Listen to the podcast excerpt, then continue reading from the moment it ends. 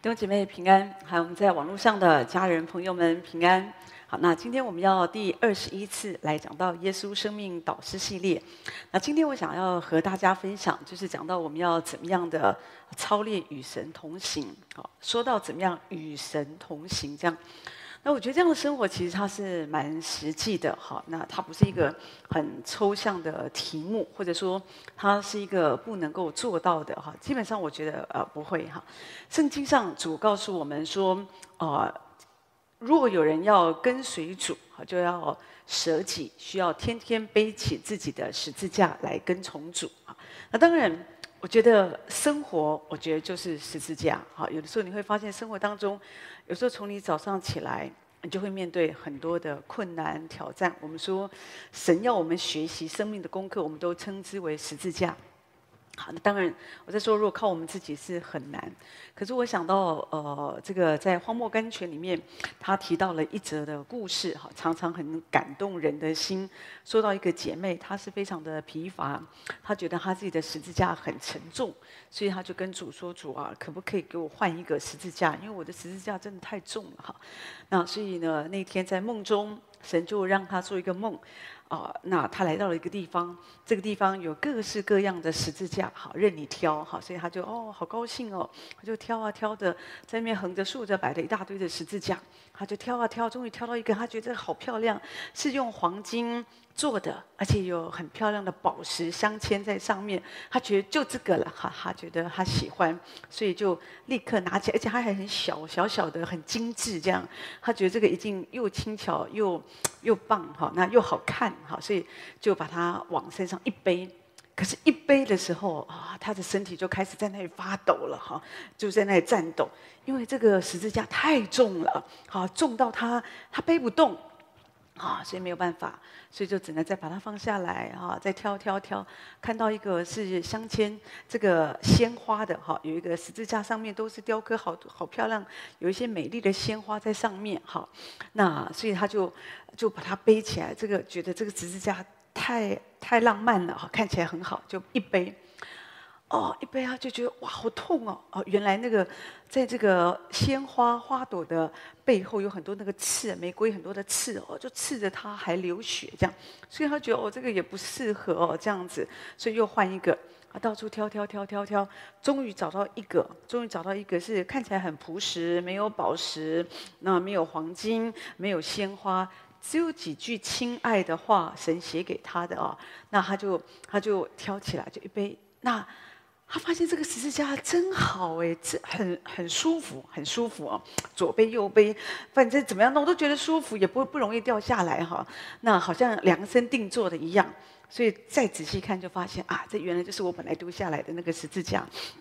弟兄姐妹是，我觉得神给你的十字架就是最适合你的，好，所以我们都好羡慕别人的十字架，看别人的十字架都好像觉得很轻，我们真的是不知道别人的十字架。弟兄姐妹真的，别人可以过的生活，你不一定过得来啊。好，那你可以过的，神就是绝对你是最好的。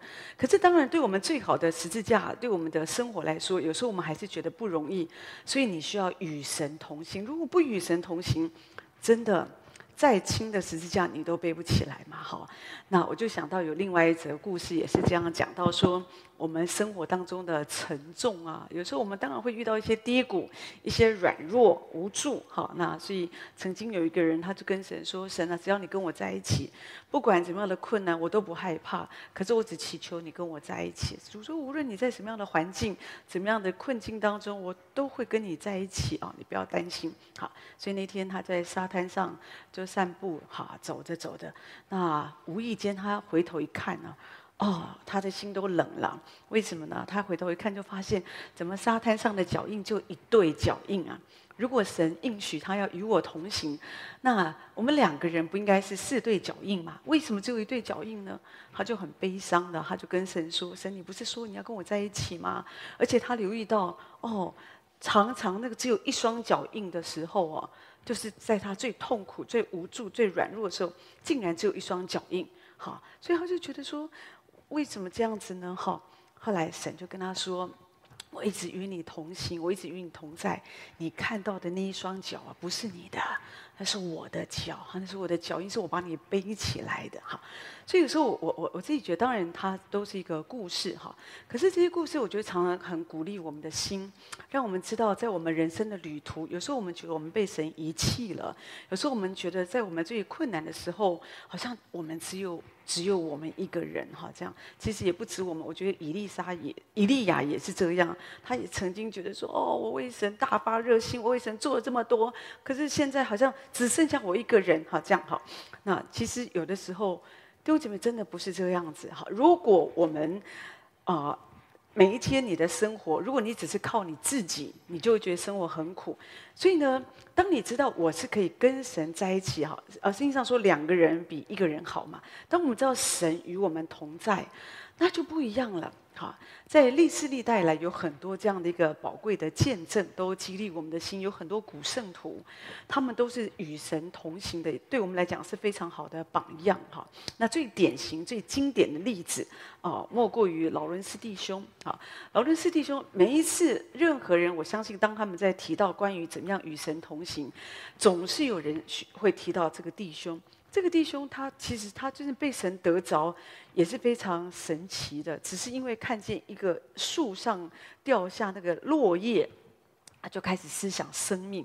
他想到这个落叶今年掉下来，明年又会长，然后又会掉下，又会长，生命的循环。然后他觉得生命实在太伟大，有一位造物主。好，那他的心就很受感动，所以把他的心献给神。在他往后的几十年，他都这样子的爱神。他说：“我没有改变那个初衷，从一开始那个对神的爱，在那个树下遇见神，直到后来。”不管他的工作，哈，我们知道他是个修，在修道院里面工作，是一个厨师的工作。他做的事情真的是非常非常的简单，有时候只是清洁，做一点饭食，可是他都像在服侍主一样。他说：“有时候我在那里做这些东西哦，哈，这些吃食啊什么的，可是我觉得我好像在圣殿领圣餐一样。”弟兄们说的就是这个人，他就是跟神的关系，与神同行，这样的生活对他来讲。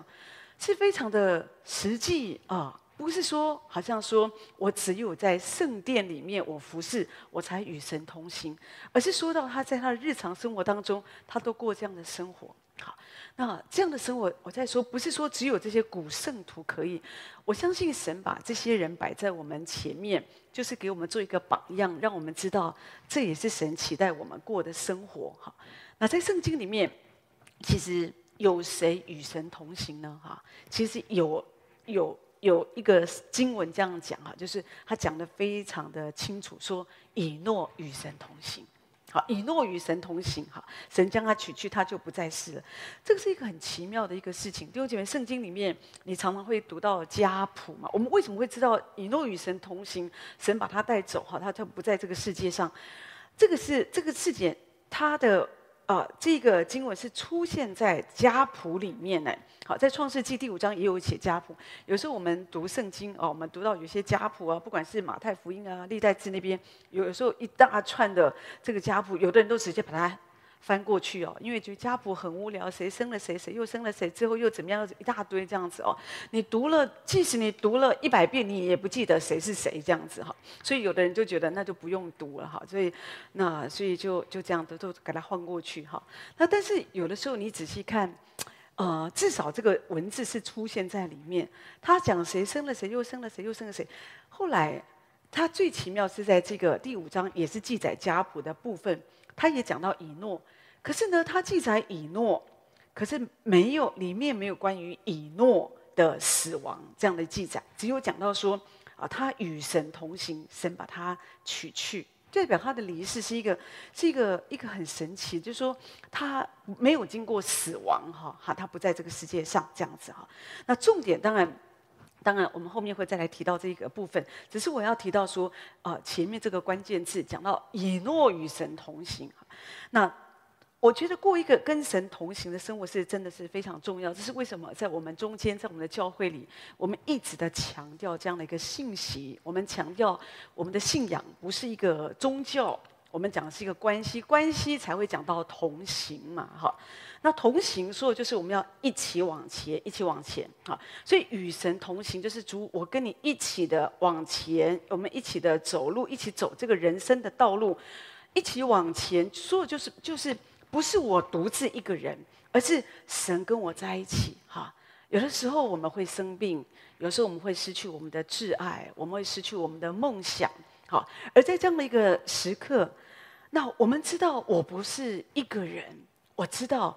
我是跟神在一起，弟兄姐妹，这个是会有不一样的。好，当你知道我不管在什么样的环境当中，我知道神与我同在，弟兄姐妹，你的心就会很踏实，你就不会觉得说好像自己被撇下，好像孤孤单单的。哈，那可是问题，有人就说，那与神同行的生活是一个什么样的生活？我们怎么样可以活出这样的生活呢？好，那我在写到这里的时候，就想到一个人的故事啊。这个这个人他是卡内基，世界钢铁大王啊，卡内基他的他的接班人。好，那他的名字叫做斯瓦伯。好，斯瓦伯其实呢，呃，在人来看，他真的是一个他其实他没有资格做那个接班人呐。好，因为呢，他所以当时他成为这个啊钢钢铁大王的这个接班人的时候。那所以大家都觉得很惊讶，为什么？因为他只有小学毕业，好，然后呢，他进到这个公司的时候，他其实只是一个清洁工，好，就就处理员呃庭院呐庭园的这个清洁工而已，好。可是因为他把庭园整理得非常的干净，好，所以后来呢。他就被公司相中，他成为正式的员工，后来又成为晋升为业务员，然后后来因为他的诚实，因为他的勤奋，好，所以让人另眼相看，所以他后来就成为被提拔成为卡内基的秘书，好，那所以这个人他的杰出是在于他在做秘书之后，你看他是常常拿着他的纸跟笔啊，他就像个影子一样啊。好，就是常常跟着这个卡内基，他成为卡内基非常得力的助手。好，他总是把卡内基的所说的、所指示的，哈，就是都是没有遗漏的，就把它写下来啊，总是要去把它给完成，这样好。所以有的时候，有的时候下班时间了，或者已经很晚了，哈，有人要要走，就发现怎么斯瓦伯都还没有走，就问他说：“哎，你怎么还没下班？”哈，他就说：“我不知道老板什么时候走啊，什么时候会下会叫我，所以我就先没有离开这样子。”哈，所以他成了啊、卡内基最信任的人，最后也被拣选成为他的啊、继承人、接班人这样。那你说这件事情跟我们说与神同行有没有什么关系？我觉得很有关系耶，弟兄姊妹，我们的生活应该就是这样子。也许我们起初真的，我我我们我们信靠主，我们跟随主就是这样。也许刚开始，我我们这个人我们都不是那么的起眼，可是神教给我们的一些事情，可能是很小的事情，可是我们在那里尽忠，我们在那里忠心，而且我们跟神的关系可以像影子一样，好像我们一直要跟着神。主，我一直想听见你的声音，我一直想了解你的旨意。主，我做这件事，我做那件事情。主，我不要违背你的心意，我要一直明白。或者说，主，我在这里，请告诉我，请差遣我，你要我做什么？好像我们有一个全身都是耳朵这样的一个态度，好像我们随时要听，要听，要知道，想要渴望知道神的旨意。所以，这个我觉得这就是一个，但是这个不是一个很紧张的生活，我不要你误会。事实上，当你越来越熟悉神的声音，你会发现你可以非常的自在、自由的活在神的里面。哈，那我们跟神的关系是可以这样，你怎么会不得到神的喜悦呢？就像斯瓦伯，当他这样做的时候，你说卡内基怎么可能不不欣赏他？怎么可能不重用他呢？好。那所以今天我也觉得说，如果我们愿意这样子来亲近神，我们这么积极的渴慕神，我觉得神的眼目一定会在你的身上。真的，弟兄姊妹，神的眼目一定会在你身上。就像以诺，他与神同行，他得到神的喜悦，被神肯定，所以他得着直接被神接回天上的荣耀。我们看希伯来书十一章第五节，这里说，以诺因着信被接去的是被接去。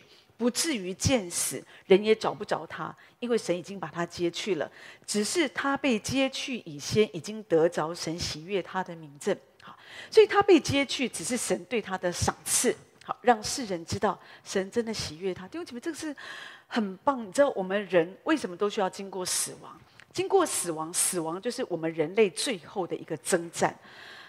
几乎没有一个人不怕死的。好，我们不用等到最后一刻，我们就觉得哦，我好怕死。对，就不用等到最后一刻。有时候我们每天活的也是胆战心惊的，对不对？有时候会担心哦，国家会不会平安？有时候我们担心职场平不平安？有时候我们担心我们的身体平不平不平安？有时候我们很担心那个那个有时候死亡的阴影笼罩着我们啊、最近咳嗽，怎么咳出血来了啊、或者说啊、最近有一些状况哦，有一些一些正常的情况改变了。我们觉得，哎，是不是有什么样的身体的这个这个？我们就开始怀疑东怀疑西啊，随便一摸，怎么摸到硬块了？好，我们很担心，对不起，那就是死亡。有时候对我们来讲，我们是很大的压力。可是以诺竟然可以不需要经过这个，他可以直接被神接走。对不起，那这就是一个很大的。恩典，你知道？我不知道你有没有遇过。我我们有时候服侍主，我们会常常有这样的机会，哈，遇见一些弟兄姐妹，当他们快要临终的时候，或者在呃生病的末了，他们非常的恐惧啊。有的人，我我讲的不不不是说都是基督徒，有可以也有基督徒很害怕的。可是我必须说，绝大多数的基督徒到最后，他们大概都是预备好的，好，所以他们心比较踏实。比较不会说哦，很恐惧，可是很多他们还没有信主的人，他们在生命的末了的时候，他们会很有压力，而且他们常常会看到那些鬼鬼怪怪的东西。哈，以前有一个人，他住在医院，哈，那因为他隔壁床是另外一个一个姐妹嘛，哈，另外一个一个传道人，哈，所以呢，好，他半夜哦，因为那是癌症的病床嘛，哈，病房这样子。半夜啊，哦，他就叫啊，救命救命！那个从床上好多手上来抓，好多手好多手，好怕！真的，弟兄姐妹，有有时候我们，你你不要觉得说哦，他可能是精神太耗弱。就我我不觉得哎，真的很多人他们真的在最后，因为他们太害怕，害怕那个死亡。我总记得我爷爷那个时候，当我爷爷是临终的时候，他才信主。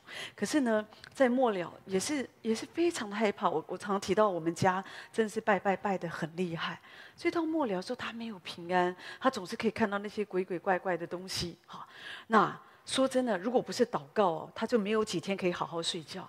可是借着祷告，哦，他就可以有平安。所以说的就是我要说的就是，你要了解，所以以诺他可以得到这样的一个恩典，他不需要经过死亡，他直接去主那里。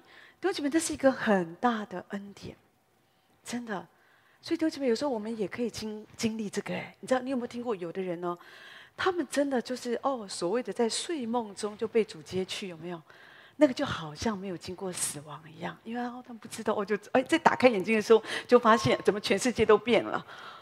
哦，我觉得那是很大的恩典呢，哈！所以我们可以期待哦，主我在地上，我好好这样过日子，好好好的倚靠神，与神同行。我也渴望有这样的恩典在我的身上。好，那可是我们，我们，我们，我们就是来提，那到底应该怎么样来操练，怎么样学习，在生活当中我们要这样子来与神同行。有三个重点哈，第一个就是你要与神同行，说的就是你要认同神的旨意哈。如果两个人要同行啊，一起走好，那你首先当然就是你要意见、要看法要相同嘛哦。那有我们说有一样的心、一样的意，才能够结出一样的果子哈。所以呢，两个人要一起走，所以基本上对于他们有些看法，你一定一定要一样啊。比方我们我们结过婚的大家都了解嘛，就是说如果你夫妻之间哦。那个休息时间没有办法配合就很难，有的要早睡，有的要晚睡，有的要关灯，有的要开灯，好，或者说有的时候我们什么时候要出门，有的喜欢迟到，有的人一定要准时。要吃什么，有的喜欢吃辣，有的人是完全不能碰辣的。那有的人喜欢吃面，有的人喜欢吃饭，啊，就很多这些搞得有时候就是鸡飞狗跳，都是小事情。好，要去哪里，有的人不喜欢动，有的人喜欢玩，有的人喜欢这样，就这样巴拉巴拉巴拉，所以常常就光是要达成共识就要讲很久。那没有一个共识，出去一定吵架。所以我觉得你会发现，夫妻离婚有很多很多各式各样的原因。可是最常看见夫妻签的那个离婚证书所写，就是意见不合、个性不合，都是这样子。可是说实在的，嗯，有这么严重吗？哈，那当然也是，也没有错了。说真的，夫妻不同心啊，你怎么同行呢？圣经也是这样告诉我们：二人若不同心，怎么能够同行呢？哈，所以要生活在一起，你一定要意见相同啊！哈。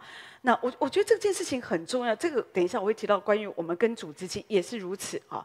那不是说不能做到的，因为我我我自己一直呃到今年九月，我跟牧师我们就结婚满二十五年嘛哈。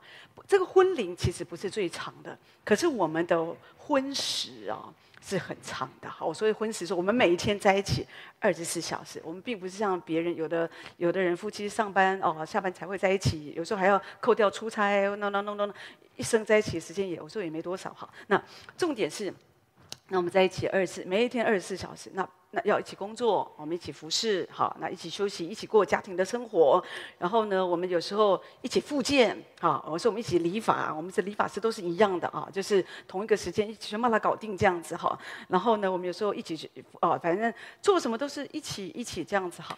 我就是想哈，说真的，如果不同心哦，有的人想要这样生活，有的人会很害怕。哎呀啊！我记得以前我们有个姐妹听，然后觉得很受不了，觉得跟一个人一天都二十四小时在一起，看不腻啊。呃，弟兄姐妹，对啊，如果这个就是一个问题，这就是一个问题，怪不得我也听过有人呢，真的有人很希望丈夫出差呀，好，他觉得说哦，这样就比较自由，或者有的人很怕丈夫退休。好，因为他觉得说，哦，想到他每天都在家里，就有时候就觉得，哦，就觉得就怕这么一直念念念念念，也是觉得很不自由、不舒服。那有的呢，在疫情期间哦，丈夫有时候会在家里工作嘛，对不对？就觉得哦，压力很大。为什么不自由、受拘束？就这个，我觉得这是一个很大的问题。今天我们为什么没有办法跟神同行、同心？哦，因为有的时候我们觉得不自由。如果我要常常好像要这样子的跟主哦，好像啊就是这样子，好像我学习过一个与主同行生活。有的人不想付这个代价，因为他们觉得说，那我可能会很不自由。好，那我的生活里，我就只有主吗？难道我不可以有我自己的想法、我的意见吗？好，这样子好。都是我只是从我们自然界的这个婚姻，好，我来提到说关于我们的信仰，真的。所以你看，有一些基督徒，他们跟非基督徒结婚，他们其实说实在，就这种天差地远的这种价值观，到最后走的都是非常的辛苦。即使是基督徒跟基督徒结婚，也是，如果都是没有仰望清楚是不是神的旨意，基本上这个婚姻路都是走的非常的辛苦，要么就是苦苦的忍。要么就是分手，好；要么就是天天吵架、吵架、吵架这样子，哈。所以呢，我觉得这样的生活就像就像人间炼狱一样，哈。可是偏偏出门之后，我们还是要摆出另外一个好像非常啊幸福美满的样子，哈。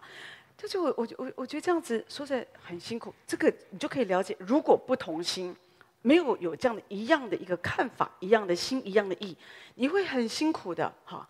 那除了夫妻以外，你出去旅行，你跟你的朋友在一起，你也会想要找到志同道合的朋友，对不对？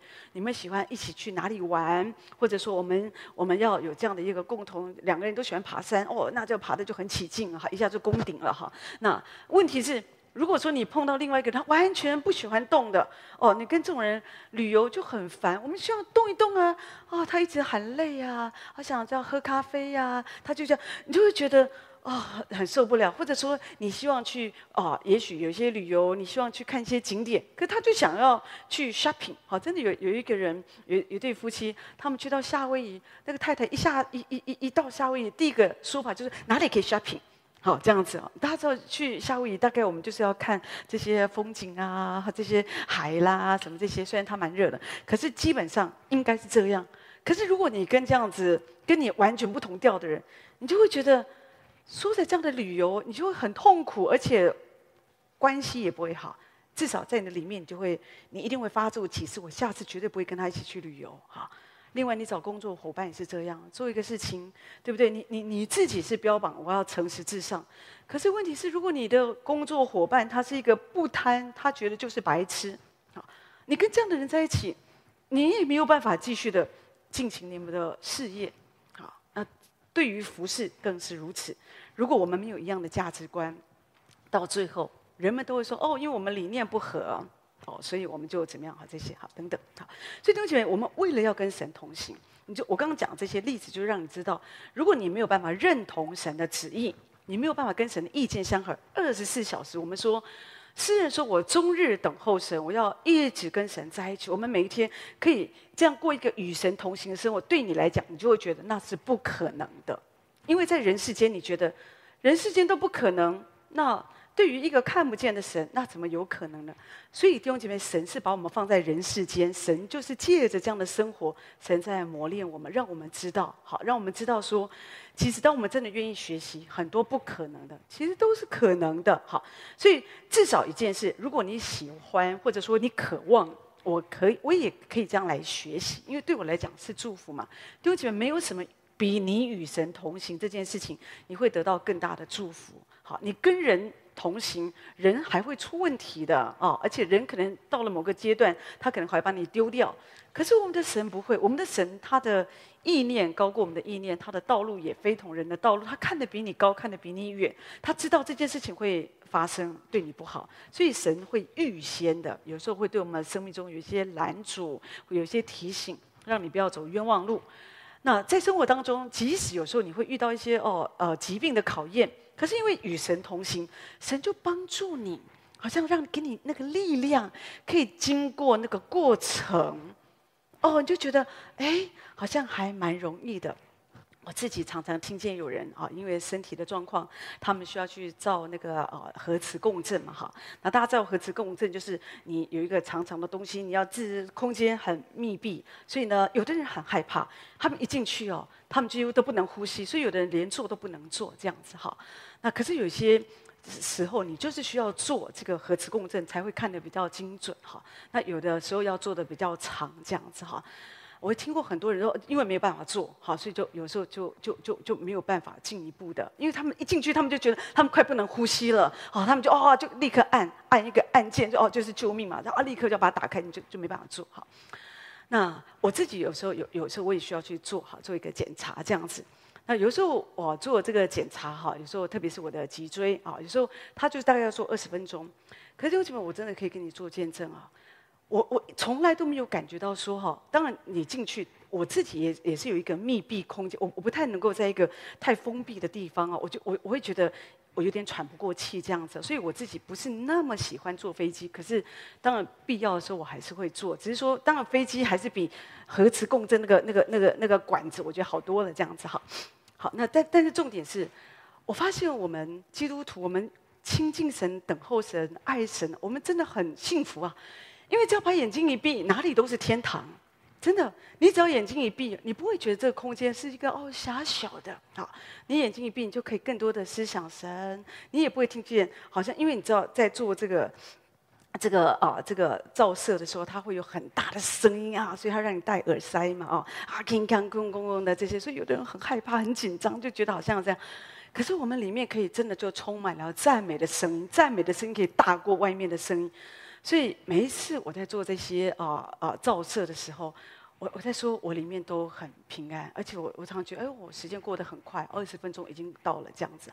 我这样讲也鼓励，不管是我们的现场或者我们在网络上的家人朋友，你要更多的亲近神啊，就不用担心说有些时候面对一些环境，我就觉得哦压力好大，哦这个问题好吵杂哦。真的，我以前读书时，因为我不喜欢在家里面嘛哈，因为呃。在家里，因为我觉得常常有时候爸爸妈妈他们有时候或者有时候爸爸妈妈会吵架，有时候阿公跟妈妈也会吵架，好，所以说或者有时候兄弟姐妹自己也会吵架这样子，那我自己不太喜欢哦，就是家里。吵架的这样的一个氛围，所以我记得那个时候，当我认识主以后，我就常常我几乎都是在外面看书这样子哦。可是我看书的地方，我也不喜欢去图书馆啊，因为有时候图书馆也没什么位置，而且我觉得，反正我没有很喜欢去图书馆哈。那我最常去的地方是那个时候是叫做德州炸鸡哈，可是后来现在好像也没有什么这个炸鸡店，大家都关了。现在大家知道，大家就肯德基、麦当劳的这些好。那那个时候我就去，常常在这个素食店里就叫个饮料，我就可以看书一个晚上。这样子哈，那有人会觉得哦，那在这样在素食店里面很吵啊，对不对？旁边有人在那边哦，什么吃炸鸡啊、玩啊、戏闹啊，就就我真的觉得我可以都不用听到这些声音，我一点都不受影响，我的心可以很安静啊。好，都这边你知道，这就是当我们更多的学习亲近神，神好像会把我们隔在一个，你知道我们人就是有一个本能哦，就是你可以不听。那些你不想听到的声音，真的，好，真的弟兄姐妹，你有时候你出去外面很嘈杂的地方，很多各式各样的声音，可是你定义不听的时候，你会发现你几乎听不到这些声音。可是有的时候，我们就是因为我们有的人的心不够安静，所以他们向着这个世界，向很多东西打开他们的耳朵，所以他们的里面为什么充满了很多负面的声音？因为他们听见太多太多的东西了。好，所以弟兄姐妹，这就是我们要学习的哈。我们就是要了解，当你知道我可以与神同行，我只要认同神的旨意，我在生活当中，我任何的一个环境，好，发生任何事情，就是我的心可以很平静。我只要一直的跟随神，与神同行的道路，那对我来讲就是一个祝福的道路。哈，所以那当，也许有人说，那如果你要认同主的旨意，弟兄姐妹，那你需要明白神的旨意。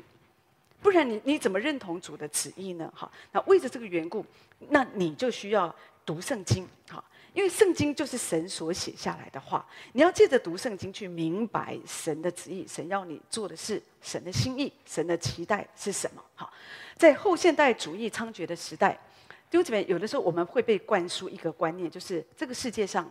我们不存在着一个绝对的价值或绝对的真理，但是我觉得这是一个非常危险的事。有一些东西它不是绝对的，哈，它有一些相对的部分，但是真理它是绝对的。可是如果说我们在这样的一个世代当中，好，我们我们不经意的，我们也不会分辨，所以我们会觉得把世界的价值观带到教会，带到神的国，所以那这样子，我觉得对于你经历神。或者你认识神、跟随神，我觉得会出问题。好，比方有时候我们基督徒，我们常说我相信神，可是实际上我们相信神，我们并不，我们嘴巴讲，可是我们不是借由我们读圣经、我们默想，我们来亲近神的话，我们没有承认圣经是绝对的真理。很多时候我也听见基督徒，基督徒说，虽然圣经这样讲，可是我觉得也不一定是这样子。特别这个人，如果说他是一个被被在这个社会上他是有点地位的人，或者他有点学问，好，那他讲这样的话，哦，没有人敢反驳，而且甚至人们越听越听会觉得，哎，好像有点道理。可是弟兄姐妹，那不是事实，因为事实是你常常听这样的一个话，这样的一个错误的引导，渐渐你对神的那种绝对的认知，我觉得你会打折扣。有的人读圣经。只是下意识觉得认同圣经是一本不错的书，好，他对一些人来说，这个价值可能跟一般书一样，所以有些学校他们甚至会开圣经学啊，这样子哈。那因为他们觉得在圣经里面有一些非常美丽的文学词藻，他们可以用这个啊来教教育海学生们各方面。所以有的人他们做圣经教导，可是他们是不相信神的，所以你要了解。不是说我嘴巴说相信神，我愿意跟神同行，那我不爱读圣经，弟兄姐妹，这个就会一定是有问题。如果我们只是嘴巴讲我相信神，可是我我对圣经一点都没有兴趣，我宁可花时间读报纸、看电视，哈，那或者甚至在小组里面大家说说谈谈，我觉得很好，可是我不喜欢读圣经，那你就是在自己欺骗你自己。那最高兴的，我是觉得大概就是撒旦了哈。撒旦就是他就是不喜欢你读圣经，唯有读圣经，你才会认同神的旨意。以诺是个先知，刚刚一开始我们提到说以诺与神同行哈。那所以他是个先知，先知的工作就是他从神领受信息，然后他就把信息他就传递给世人哈。以诺他一生他就是负责传递神的话。好，他不是一开始就与神同行。圣经上说，以诺是生下他的儿子马土沙拉以后，他才与跟神同行三百年。那这里就是对他人生的转泪点。他以前是先知，我相信他也很爱神。可是圣经并没有特别提到说他的以前在生马鲁沙拉之前，他与神同行。圣经没有特别这样讲。可是很吊诡的是，圣经是在他生下马土沙拉之后，他讲下这个话，说他就与神同行。那我们就要了解，代表说他生下马土沙拉这件事情，对他的人生带来一个转捩点。那这个转捩点到底是什么？马土沙拉的意思说的是。他的死会带来什么？好，那我们等下来看。所以，我们就会对以诺他从神领受的这个启示，我们就会觉得，哎，会好奇，到底神跟他说什么？所以，让他生下玛土沙拉之后，他开始与神同行。我在说他的之前，他可能没有说不与神同行，可是可能没有这么的积极。可是究竟玛土沙拉生下来之后，神给他的启示是什么？刚我提到马土沙拉的意思是他的死将带来什么？那在圣经犹大书十四节到十五节这里说，他说亚当的七世孙以诺，就是讲就是这个以诺，曾预言这些人说：看哪，主带着他的千万圣者降临，要在众人身上行审判。证实那一切不敬虔的人所妄行一切不敬虔的事，又证实不敬虔的罪人所说顶撞他的刚愎话。所以呢，这里我简单的讲，也就是说，有一天神向以诺显现，跟他说：“我要审判，我要审判这个恶贯满盈的世界，我将会给你一个儿子。这个儿子死的那一天，我会审判这个世界。”可弟兄姐妹，你有没有发现，在这里你看见神的宽容？马土沙拉，他是在这个世界上活得最久的人呢。有时候我们会祝福一个人，他生辰，他生日，我们说：“哦，愿你福，这个福如亚伯拉罕，寿比马土沙拉。”哦，我记得马土沙拉好像活到九百多岁这样子哈、所以，你你弟兄姐妹，你你你你你知道，你知道说，我要强调就是说，神好像。把这样的一个启示，好放放在以诺的里面，而且在其中，我们仍然看见神的恩典。好，所以以诺他知道他的儿子马土沙拉死的那一天，神的审判就会临到一个不敬虔的世代。所以当以诺知道这是神的旨意，他认同神的旨意。但是我刚刚说，因为你你你要认同神的旨意，你才可能与神同行。所以当他知道。神要审判世人的旨意，他就开始改变他的生活，他就开始过一个天天与神同行的生活。所以圣经才会有说，以诺就生下玛土沙拉之后，他与神同行三百年。好，所以我们要了解，这就是一个关键的一个事件。当以诺被当这个玛土沙拉被生下来，以诺清楚知道，哦，当我这个儿子死的那一天。神有一个审判要临到一个不敬虔的世代，所以他开始在活的时候，他为自为自己做预备。我也相信他开始更深的做一些传道的工作，让人为着审判做预备，就像诺亚的时代一样。好，所以就是我们我们需要这，有的时候我们会，你有没有发现，有的时候我们我们也是这样，我们经过或者我们经过一个审判，或者我们经过一个事情，哦。我们好像就比过往我们更警醒，好，所以有一些事件发生，弟兄姐妹，因为有时候我们也许这个事情不一定是一个好事，常常都是不是一个好事。就我举我举一个例子来讲，当医生告诉你说你你你身上哦你的肝不好，哦这是一个审判，然后你就会过一个什么生活呢？哦，那我要开始注意好好的休息，或者我开始注意我不要让我自己太劳累，或者我开始注意哦怎么样怎么样怎么，你就开始注意嘛？对不对？好，当医生告诉你说：“哦，你你这个有哪里有问题？哦，你的胃不好，哦，就开始注意说：哦，那我要开始要怎么样的饮饮食啊啊？那怎么样的这样的很多的节制各方面？好，所以同样的，今天当神，我们有时候我们因为知道神有一个审判或者神的旨意，我们知道说，我如果没有这样子做，可能哦我会怎么样？因为神把他的话启示给我们，我们就开始过一个不一样的生活。”对，是不是在我们的生活当中，有的时候也是这样？那你为什么会这样做？你也可以，以诺也可以不把这个话当话，他继续随便。当然，以诺没有随便过生活啦。可是至少我觉得他生下马土沙拉之后，他是比较积极的过生活。好，所以有的时候我们也是这个样子。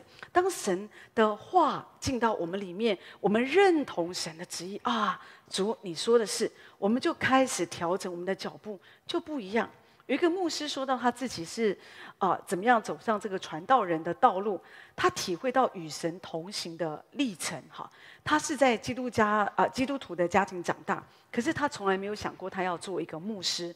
因为他从小就得了肺结核跟肋膜炎，好，所以他的父母就是为了害怕失去这个孩子，所以这个父母就许愿，好，就告诉神说：“我要把，如果你保护这个孩子平安长大，我就把这个小孩献给主，一生为主而活，好，走侍奉的路。”可是这个是父母的呼召，父母的祷告，孩子不认同这样子，所以他一直都不认同这个事，他觉得是爸爸妈妈的想法。那可是他的父亲。担心说我们这样许愿哈，如果不还愿，孩子会受很多苦哈，所以就用各样的方法就要说服他啊，要要服侍主这样。可是呢，这个年轻人就是别人越这样讲，他就越固执哈，他就坚持传道人不是我要走的路。可是不知道为什么，他后来还是进了神学院去读书受装备哈。那更神奇的是，有一天他就去一个教会要实习嘛，他是负责主日学跟青少年的工作哈。那这个人数本来很少，可是就在他负责的过程当中，竟然两倍、三倍的成长。可是，一直到现在，他还是想逃跑，他不想要服侍主，他觉得那是主做的，跟我没关系。好，那为什么这个年轻人会这样？他自己说：“原来啊，因为他看见了，他发现一个传道人啊，看起来都比较寒酸，好，所以他很厌恶做传道人。他觉得传道人都是过一个。”矮人半截的生活，哈，虽然我觉得这是一个蛮奇怪的想法，哈，这个这个不是从神来的想法，这也不是一个事实，哈。可是我知道，很真的有不少人，他们是有会有这样的一个想法，哈。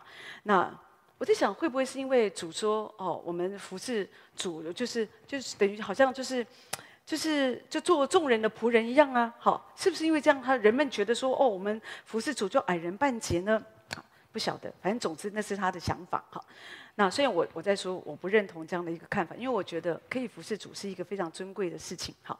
那真正他自己提到，他其实真正的原因是怕他大好的前程会受到限制，所以他因为害怕，所以他不想走这个侍奉的道路。可是神的计划从来没有改变，神就继续的等他，等他好。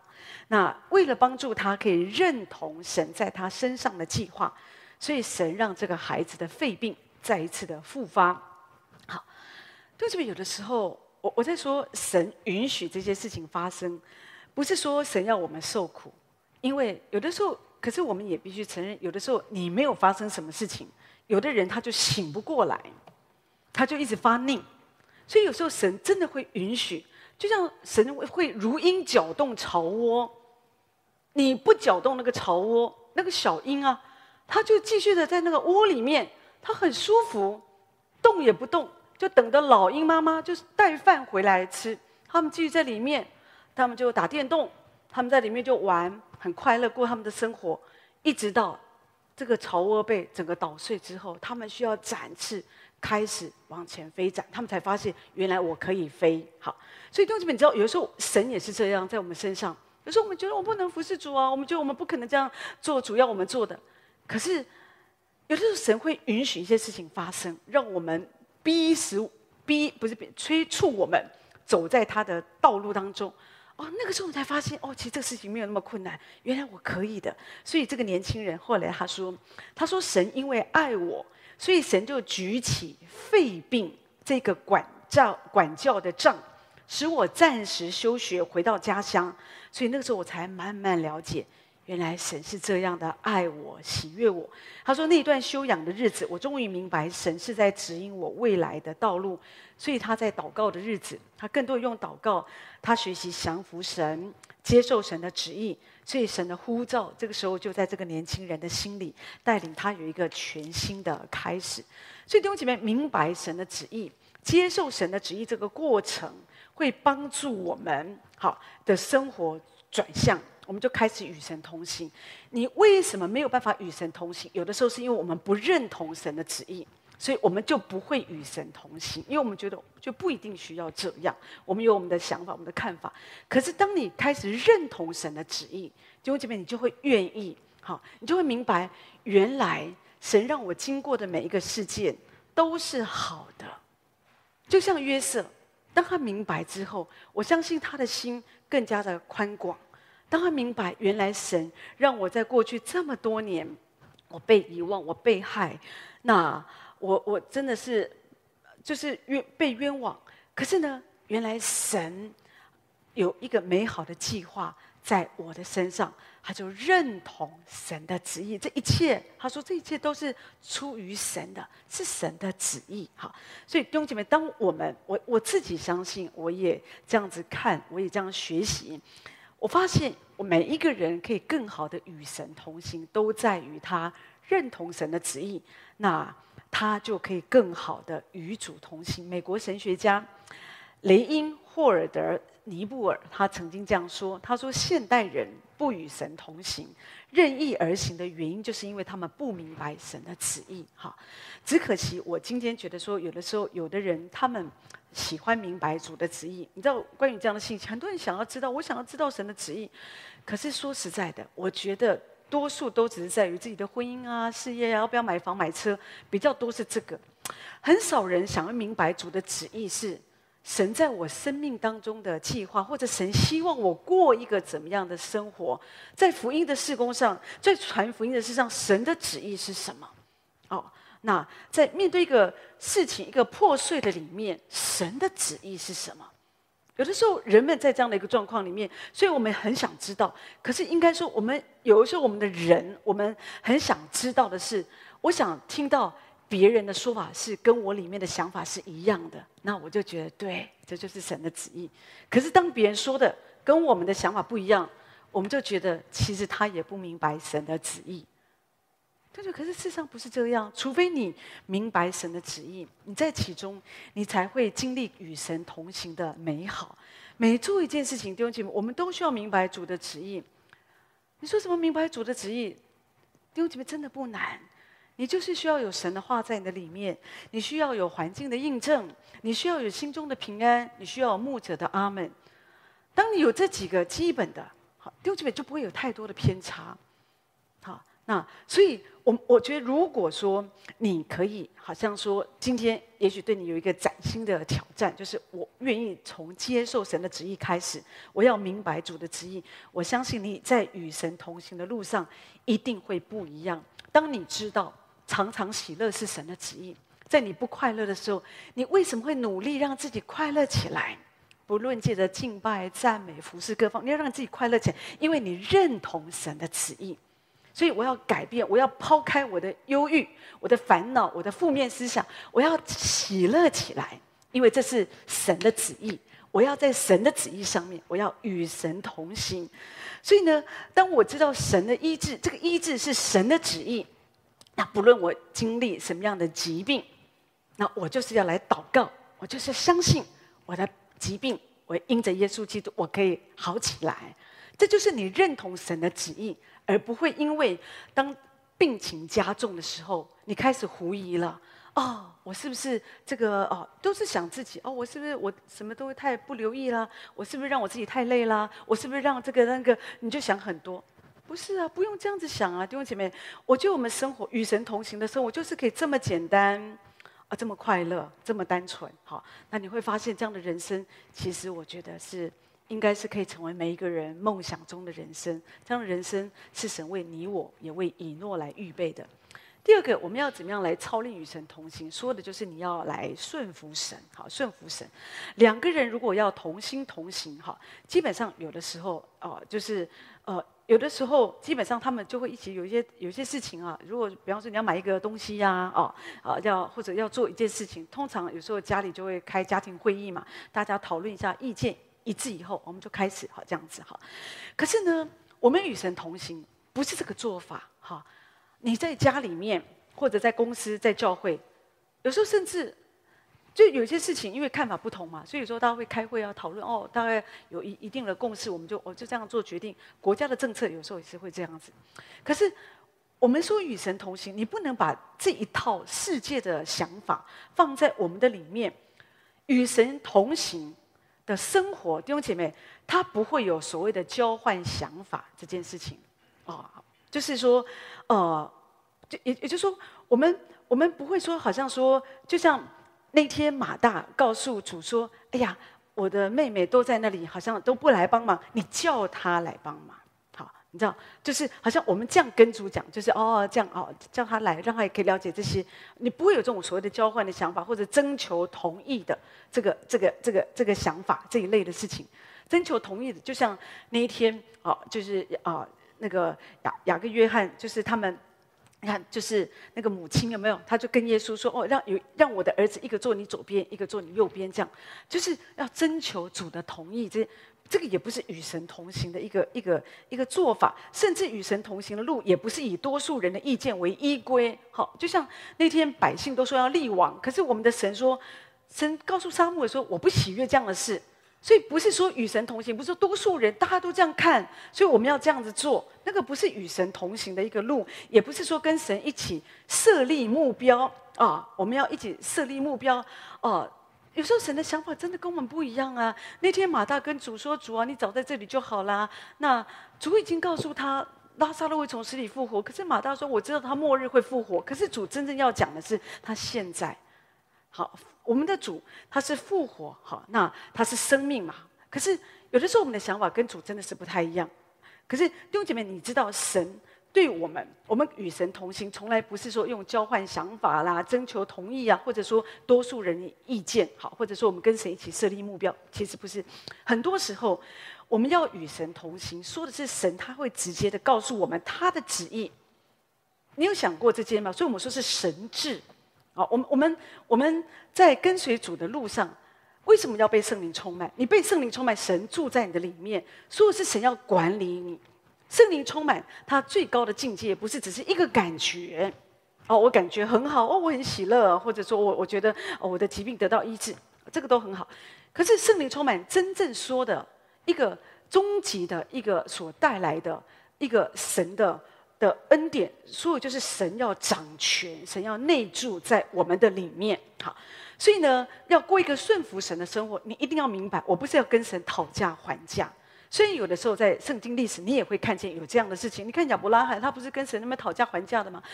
弟兄姐妹，神是把我们看作朋友。有时候神是这样的爱我们，好，神真的是非常的爱我们。神给我们很大的一个空间，可是我们真的要了解，我们也不能跟神真的在那在那边巴迪巴迪的。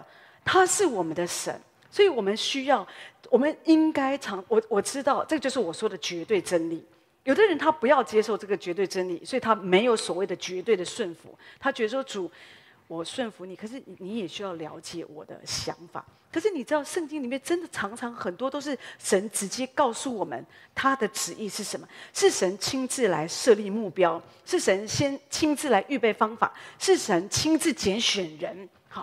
你从旧约到新约，你都可以看到每一个征战，每一个事件，是神兴起人，好，是神兴起环境，好，那所以在整个过程当中，神就是要求我们做一件事，就是来顺服他，好，当然有的时候神兴起人，就是兴起一个领袖，也是要我们来顺服。可有时候，所以我们才说，我们不能只是说哦，我要只顺服神，我不顺服人，不，因为有时候神确实是兴起那个环境，兴起一个人。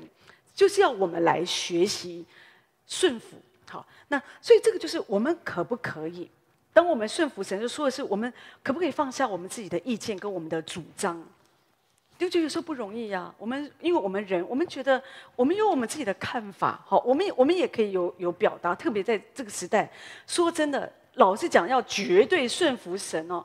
以前莫恩德利写这个这个书多红啊！你知道很多历史。爱主的弟兄姐妹，想要谦卑跟随主的人，那个书一边看再看再看，哦，就觉得哦要这样子来降服神。可是现在不一样啊，现在讲这种道啊，真的有时候人们不愿意啊。不要说顺服神，叫他顺服丈夫都不愿意的啊。那真的有的人就觉得，以前我服侍过一个一一一对年轻人，太太要结婚了，可是他觉得他很难接受圣经其中一个教导，就是为什么？要顺服丈夫呢？哈，他就应该要这个。当然，圣经有很多面，可是很多家庭的问题，我说真的，就是从顺服来的嘛。你不顺服，就会带来很多的问题。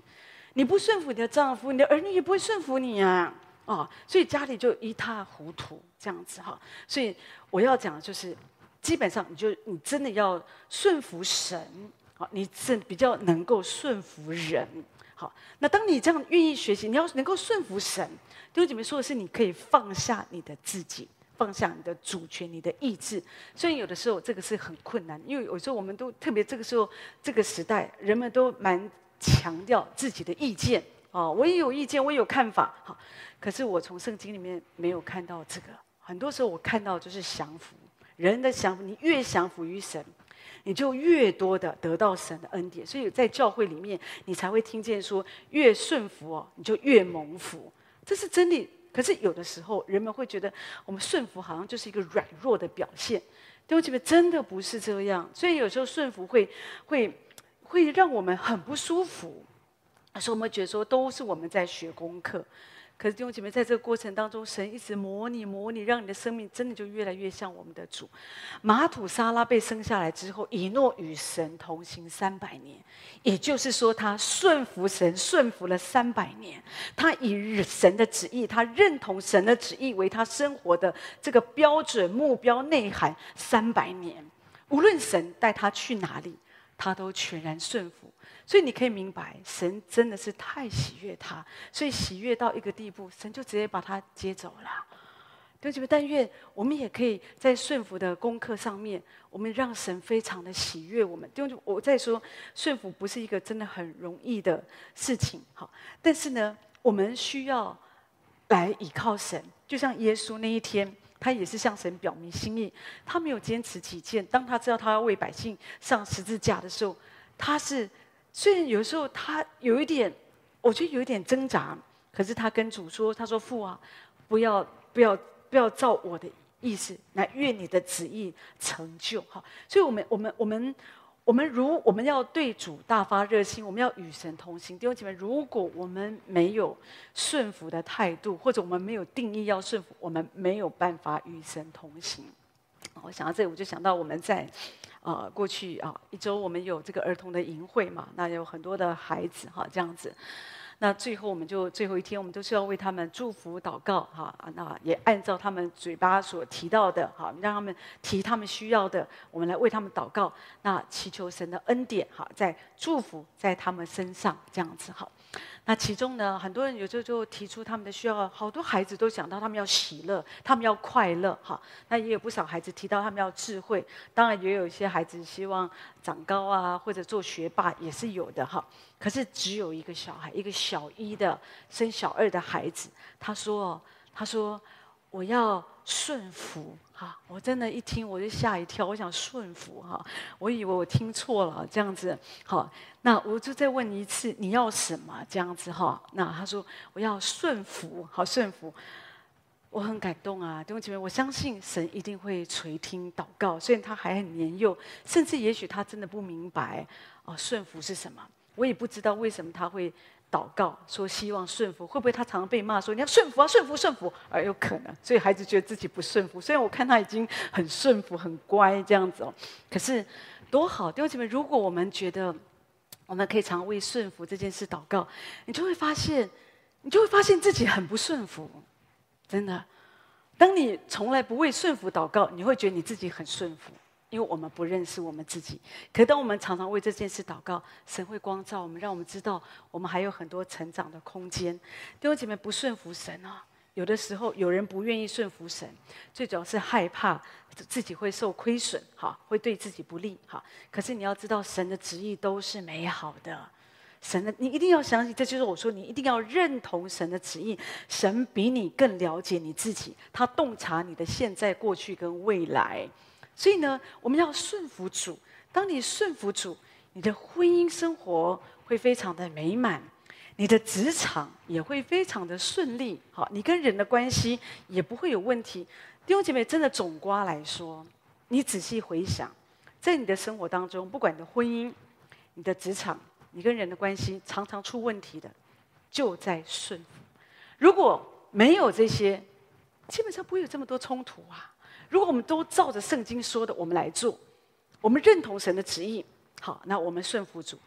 弟兄姐妹，真的很多事情你会过得很平安、很简单、很幸福。只可惜有的时候我，我我说这道甚难。有的人他们觉得可以听，很难做，但是只要你愿意。总是会成长，一步一步继续的听，继续的学习。我们不用一步登天嘛，就是慢慢的，一步一步，一步一步的，一定会越来越好。最后我要说，怎么样与神同行的第三个操练，就是你一定要信靠神，要过一个相信神的生活。以诺可以跟神同行。表示他是完全的相信神，他看不见人生的路上的这个变化，他也不知道，他从来都不知道有一天他会直接升天的，他只是单纯的相信，就这样单纯的相信跟随主三百年，他的日子跟你我一样。当他生下马土沙拉以后，他不是说哦，从什么？从此以后，哦，那个家里就非充满那个属灵的氛围。没有啊，一样是柴米油盐酱醋茶哦。很多事情，很多的繁琐。如果家中有小孩的，你就会知道说，就是很，就是一定有很多的问题啊。哈、那乱的不得了这样子。可是呢，当我们与神同行。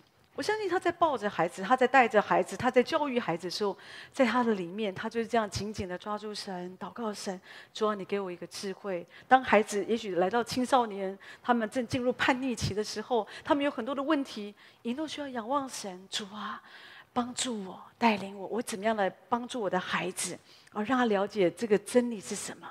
我怎么样帮助他，要在主的面前可以更多的爱神，不要交那些坏朋友。主啊，他这么悖逆哦，跟父母大小声，或者说他有偏食的问题，或者也许说他生来他身体有一些障碍，有些问题。主啊，我该怎么办？主啊，我要仰望你，弟兄姐妹，这就是信靠。他需要在很多事上一直跟神对话，一直跟神说，仰望神不一定哦，只是每次都说出来，有时候就在我们的心里这样仰望神。希伯来书十一章第六节说：“人非有信就不能得神的喜悦，因为到神面前来的必须信有神，且信他赏赐那寻求他的人。”所以弟兄姐妹，你要相信神的存在，而且你要相信神一定会赏赐我们。所以呢，过一个这样简单的生活，在信心当中，每一次我们就说：“主，我相信。”虽然主有的时候，我觉得我好像信不来，我信的有点跌跌撞撞的。可是我知道你是存在的，而且主你喜悦我。当我愿意顺服的时候，你就会为我有一个祝福，有一个礼物。弟兄姐妹，真的，神是会这样祝福我们。当我们顺服他的时候，神就为你有一个礼物，有一个预备，有一个赏赐。哈，所以当我我这样，我用我最后我用这个例子来讲。不是很恰当，可是比较容易让人可以明白。今天我要训练一个动物，不管一只猫、一只狗或者一个狮子啊。那通常好，我们训练它，我们都知道哦。我手中有一个东西，我叫它过来坐下，站起来。好，它做到了，我们就会给它一个东西吃。好，就是让它奖赏它，它就知道哦，我做的很好。好，我再说，这不是一个很完全的比喻。好，那但是只是讲到说，每一次当我们愿意用信心这样来相信神。我们做到了，甚至不是完全，我们只是有一点点进步，神就赏赐我们，他就把他的喜乐更多的充满我们，把平安更多的充满我们，把他的供应更多的充满我们。所以在其中，你就会经历到，哇，信靠神，相信神，真的有祝福哎，这个就是我们与神同行，而一次又一次又一次。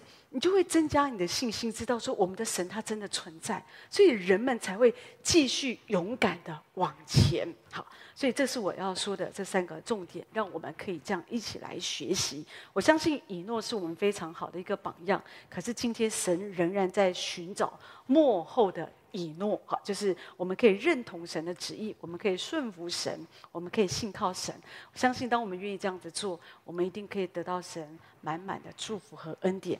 我再说，这样的一个幸福，是为着每一个爱神的儿女所预备，而与神同行的生活，我觉得是神很期待看见我们所过的生活。不管你周围的人他们要不要过这样的生活，至少你自己可以做决定，主。